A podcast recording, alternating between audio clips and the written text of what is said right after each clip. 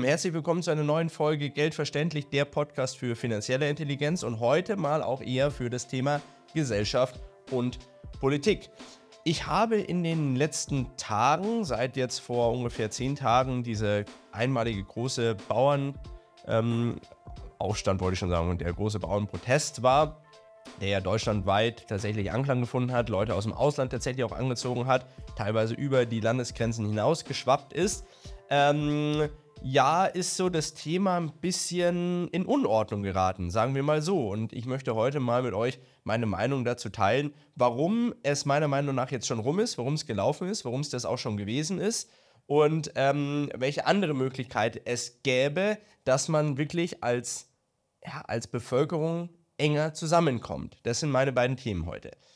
Wenn ihr euch mal ein bisschen damit beschäftigt, wie diese Bauernproteste organisiert sind, dann merkt ihr schnell, das war sehr regional abhängig und organisiert. Das heißt, dann haben ähm, regionale Verbände dazu aufgerufen zu protestieren, dann haben sich die Bauern und die Landwirte, Vereine, politische Gesinnungen zusammengeschrieben, meistens über WhatsApp, Telegram oder sonst irgendwas, die sich anderweitig organisiert, um halt diese Protestaktionen dann zu planen. So, und der Bauernverband an sich, der stand einmalig dahinter, macht jetzt aber, steigt ja auch mit der Politik ins Bett, also da brauchen wir uns ja auch nicht, ähm, brauchen wir auch keinen Mund für, von äh, Plattformmund nehmen. Also haben ja auch in der Vergangenheit viele Sachen durchgesetzt ähm, gegen den Willen ihrer Mitglieder, ihrer Verbandsmitglieder. Ähm, das ist ja auch so eine Sache. Verbände an sich sind ja im Endeffekt eigentlich auch nur der verlängerte Arm der Politik, der es irgendwie den Betroffenen beibringen soll und noch so tun soll, als würden sie irgendwas dagegen tun, aber im Endeffekt, ähm, ja, verpufft es dann alles. Also, wie gesagt, der Bauernverband ist auch mit der Politik im Bett und ähm, will jetzt natürlich auch das Ganze eingeschränkt haben, möchte mit der Politik reden und möchte das Ganze verweichlichen, wischiwaschi, also alles, ähm, da kommt irgendwie nichts mehr ordentliches dabei rum. Also ist, sind die Bauern auf sich allein gestellt. Jetzt ist es aber natürlich schon so, wie könnte es jetzt weitergehen? Aktuell sehen wir, es, die kriegen irgendwie nichts mehr organisiert zumindest flächendeckend in ganz Deutschland. Da gibt es mal so äh, Brandherde, sage ich jetzt mal. Da wird wieder, was habe ich gesehen, in Chemnitz äh, war was Größeres, dann war in, in Straubing was mit so Mahnenfeuer oder sonst irgendwas. Aber ja, das sind ja alles nur Tropfen auf dem heißen Stein. Also wenn dann einzelne Regionen nochmal immer wieder ein bisschen was machen, da kommt keine allgemeine Bewegung deswegen in den Gang und man kann auch nicht grundsätzlich dann seinen Unmut kundtun, weil es ist nicht annähernd so ein, also eine Außenwirkung, wie das jetzt bei dem ersten Bauernprotest an dem Montag in der zweiten Kalenderwoche des Januars war. So, und das ist das Problem, das erstickt diese Proteste im Keim, diese äh, fehlende Organisation, diese Dezentralität, weil dadurch halt jeder meine, müsste irgendwie seinen Senf dazugeben. Dann machen manche äh, Protestaktionen sind auch wirklich äh, völlig ferner liefen, wo du denkst, also wie kann man denn so einen Schwachsinn machen? Dann schließen sich da dann auch äh, irgendwelche Leute und Gesinnungen an, die da auch überhaupt nichts verloren haben. Ich habe ja im letzten Video gesagt, lasst den Bauern ihren Protest und alle anderen, die für irgendwas anderes oder gegen was anderes oder eine andere Gesinnung haben, macht doch einen eigenen Protest. Aber lasst doch die Bauern in Ruhe. Und verwässert der ihren ihren Protestanspruch nicht, dadurch, dass irgendwelche Idioten kommen mit irgendwelchen äh, schwachsinnigen anderen Forderungen, die da dann noch in den Raum gestellt werden. Also das ist ja wirklich ähm, die, die Problematik und jetzt springt jeder auf den Zug auf und das ist halt eben diese, ja, das, dadurch wird es nichts. Und da, man kann es jetzt zuschauen, wie das Ganze äh, äh immer, immer kleinteiliger wird, immer unorganisierter, so und wenn dann mal, keine Ahnung, in Hinterdupfing fünf Bauern ihren, äh, ihr, äh, das Dorf lahmlegen, dann ist es der Politik gerade mal richtig wurscht, dann kommt die Polizei und sagt, hey, auflösen und dann ist die Nummer auch wieder gegessen. Also damit bewegt man gerade überhaupt nichts. Und das finde ich schade, dass da wirklich auch vom Verband äh, äh der, der Landwirtschaft da keine zentrale Stelle geschaffen wird, äh, um dann wirklich die Forderungen durchzusetzen. Das muss ja auch nicht immer in Form eines Protestes sein, sondern vielleicht auch mal, dass man halt mit ordentlichen Argumenten gegenüber der Politik auftritt und nicht so, ah, das hat man ja gesehen, die Politiker waren ja so weit, dass sie mit den Bauern reden wollten ja, jetzt kommt unser äh, Finanzminister, haha, seid mal bitte nett zu ihm und lasst ihn ausreden. Ja, äh, wie soll das funktionieren? Also, das ist ja auch, da tun mir die Politiker ja auch teilweise leid, dass sie davor die wütende Menge geworfen werden und dann, was sollen die machen? Also, Herr Lindner wird nur ausgebuht, hat keine, keine Möglichkeit, irgendwie ans Wort zu kommen. Ja, wie soll er denn da weitermachen? Also, an den Tisch hocken dann in Zweifel und dann halt aber auch mal Vollgas geben und der Politik sagen, was man will und was man nicht will und dann ansonsten, wenn man das nicht kriegt, was man will, halt einfach auch wieder organisiert etwas dagegen tun. Aber so dieses, ähm, ich wiederhole mich, Wischiwaschi, ihr merkt es, finde ich ähm, sehr, sehr, ja, das regt mich auch persönlich auf. Finde ich schade, weil ich dachte, dass daraus wirklich was entstehen kann, dass die Bauern wirklich ihre Forderungen durchsetzen können und dann natürlich auch, ja, auch grundsätzlich auf die Missstände in der Landwirtschaft hinweisen können, die es unstrittig gibt. Ähm, aber so wird das sicherlich nichts. Und es gibt ja jetzt, welche Möglichkeiten gibt es, wie es jetzt weitergeht? Es könnte jetzt so weitergehen, dass entweder ähm, das so kleinteilig wird, dass es die Politik nicht mehr interessiert, dass sie sich darüber gar keine Gedanken mehr machen muss und sagen muss, naja, wenn da jetzt da irgendwo in einzelnen Dörfern irgendwelche äh, Bulldogs die, die Straßen lahmlegen, dann ist das halb so wild, dann, kümmert, dann juckt uns das nicht. So, und wenn die auch das mal in einer größeren Stadt machen, dann juckt das auch nicht. Also ähm, hat ja dann bei der, bei der letzten Generation hier, die sich festgeklebt haben, auch irgendwann mehr kaum mehr einen gejuckt. Dann sind ein paar Polizisten hin, haben das aufgelöst und dann war es wieder gut. So könnte ich mir das auch vorstellen. Und spätestens im Frühjahr sind die Bauern eh wieder alle auf dem Feld und müssen arbeiten. Äh, das ist der Unterschied zur letzten Generation, die sich festklebt. Die müssen nicht arbeiten, die haben nichts zu tun. Aber die Bauern müssen aber arbeiten und haben was zu tun, haben im Zweifel auch Angestellte und Löhne zu zahlen. Also von dem her müssen die dann irgendwann zwingend, können die die Zeit gar nicht mehr aufwenden, weil das dann sehr, sehr arbeitsintensiv ist, auch deren, deren Alltag. Und spätestens dann ist es im Keim erstickt worden, weil dann machen die weiter. So, und dann geht es ums Überleben und wenn es ums Überleben geht, dann pusht man halt einfach nur noch und dann hat man einfach gar nicht mehr die Gedanken dazu, äh, irgendwas zu organisieren oder zu tun oder zu lassen, sondern sagt, das ist zwar alles scheiße, aber ich muss halt weitermachen. So. Und ähm, das ist die zweite Möglichkeit. Die dritte Möglichkeit wäre, die finden doch wieder irgendwie zusammen und ähm, es gibt wieder ähm, größere Protestaktionen. Ähm, dann aber könnte es sein, dass einfach hier dadurch, dass einfach ein paar Spinner da immer mit dabei sind, das dazu führt, dass einfach eher irgendwelche Notverordnungen oder sowas dann äh, gezogen werden, die es dann den Bauern untersagen zu protestieren. Ich meine, mit Corona haben wir es auch gesehen, da hat es ja auch funktioniert. Äh, mit Notverordnungen da war das natürlich auch nochmal ein anderer, anderes Ausmaß, aber im Zweifel ist das möglich. Wie wahrscheinlich jetzt die jeweiligen drei Situationen sind, das muss jeder für sich selbst entscheiden.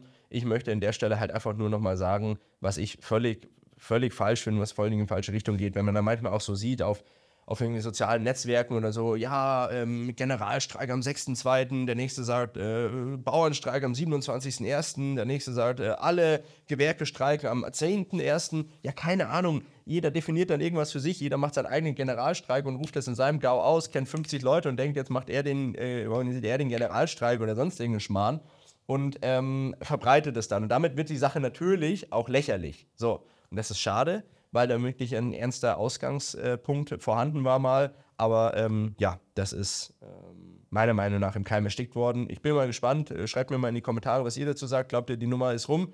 Oder glaubt ihr, das keimt nochmal auf? Die können sich organisieren und dann wird da tatsächlich auch eine einheitliche Bewegung draus, eine friedliche, die ihre Forderungen durchsetzt. Und selbst wenn die Forderungen dann umgesetzt sind, würde ich auch gerne mal von euch wissen, was ihr dazu denkt. Gibt es ja zwei Möglichkeiten. Entweder die Bauern kriegen ihre Forderungen zur Verfügung gestellt protestieren dann nicht mehr. Oder sie ziehen es durch, wie sie ja am Anfang bekannt gegeben haben, bis zum Rücktritt der Ampel. Da muss man dann natürlich noch etwas intensiver dahinter sein, ähm, also mit mehr Leuten und mit mehr Nachdruck. Aber da bin ich auch mal gespannt, was ihr dazu sagt. Ich habe am Anfang des Videos gesagt, dass ich noch ein, äh, eine Sache mitgeben will, die ganz einfach dazu führen würde, dass der Zusammenhalt in der Bevölkerung viel, viel größer wäre und dass man sich über viele Sachen, die die Politik uns aufbürgt und äh, die unser Leben schwieriger machen, dass man sich da das Leben ganz einfach oder in vielen Stellen deutlich einfacher machen könnte, sagen wir es so. Und zwar hatte ich ein Schlüsselerlebnis. Ich war die letzten Tage unterwegs von Ingolstadt, hier wo wir sitzen, ähm, nach Regensburg, das ist nicht weit weg, 80 Kilometer auf der Landstraße. So. Und äh, es war dunkel, klar, Sonne geht noch immer früh unter. Und ich kann mich erinnern, früher, als ich ein kleines Kind war und mit meinem Vater unterwegs war, auf der Landstraße, habe ich immer gefragt, Papa, warum blinken die uns an? Warum machen die ein Fernlicht? Ja, weil da irgendwo ein Blitzer steht. Und das habe ich mir so gemerkt. Und das war häufig in der Vergangenheit, also ganz früher so häufig so. Ich kann mir da an die Fahrten erinnern, das war immer so auf der Landstraße, wurde mir immer angeblinkt, wenn da, da stand ein Blitzer. So. Die Blitzer stehen ja immer noch da, so ist es ja nicht.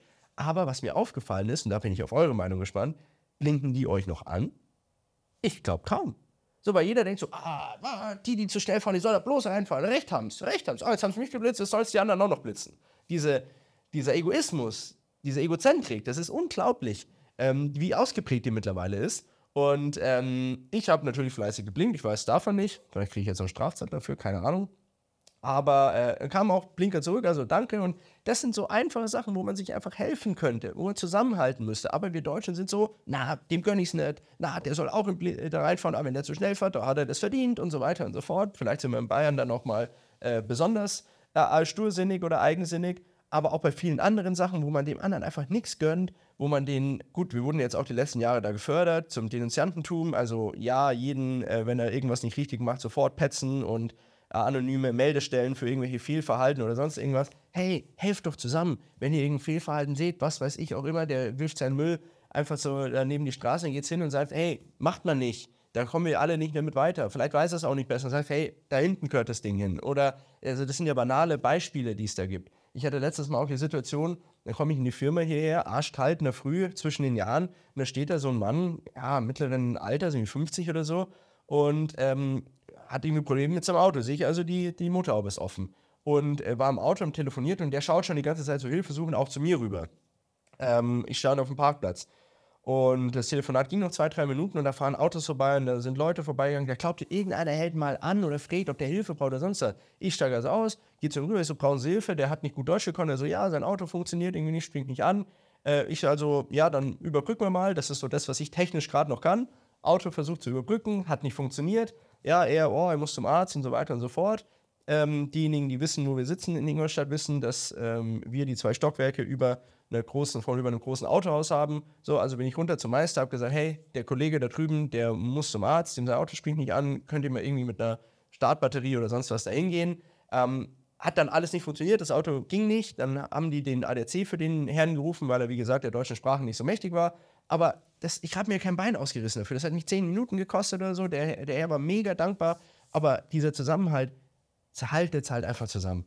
Und kümmert euch halt einfach umeinander. Macht's dann Mund auf, sprecht's miteinander, ähm, weil sonst kommen wir nicht weiter. Und da können wir noch so viel Proteste machen oder sonst irgendwas. Wenn der, der zwischenmenschliche Zusammenhalt einfach nicht da ist, wo, wo soll das dann denn herkommen? Also, ähm, dann regen wir uns zwar alle kollektiv über den Staat auf, spielen uns aber alle gegenseitig wieder selbst aus. Und der, der uns am meisten ausspielt, ist der Staat oben drüber, weil der hat uns ja so erzogen, dass wir uns alle gegenseitig ausspielen. Und solange wir uns gegenseitig ausspielen, kann der Staat sein Spiel weiterführen.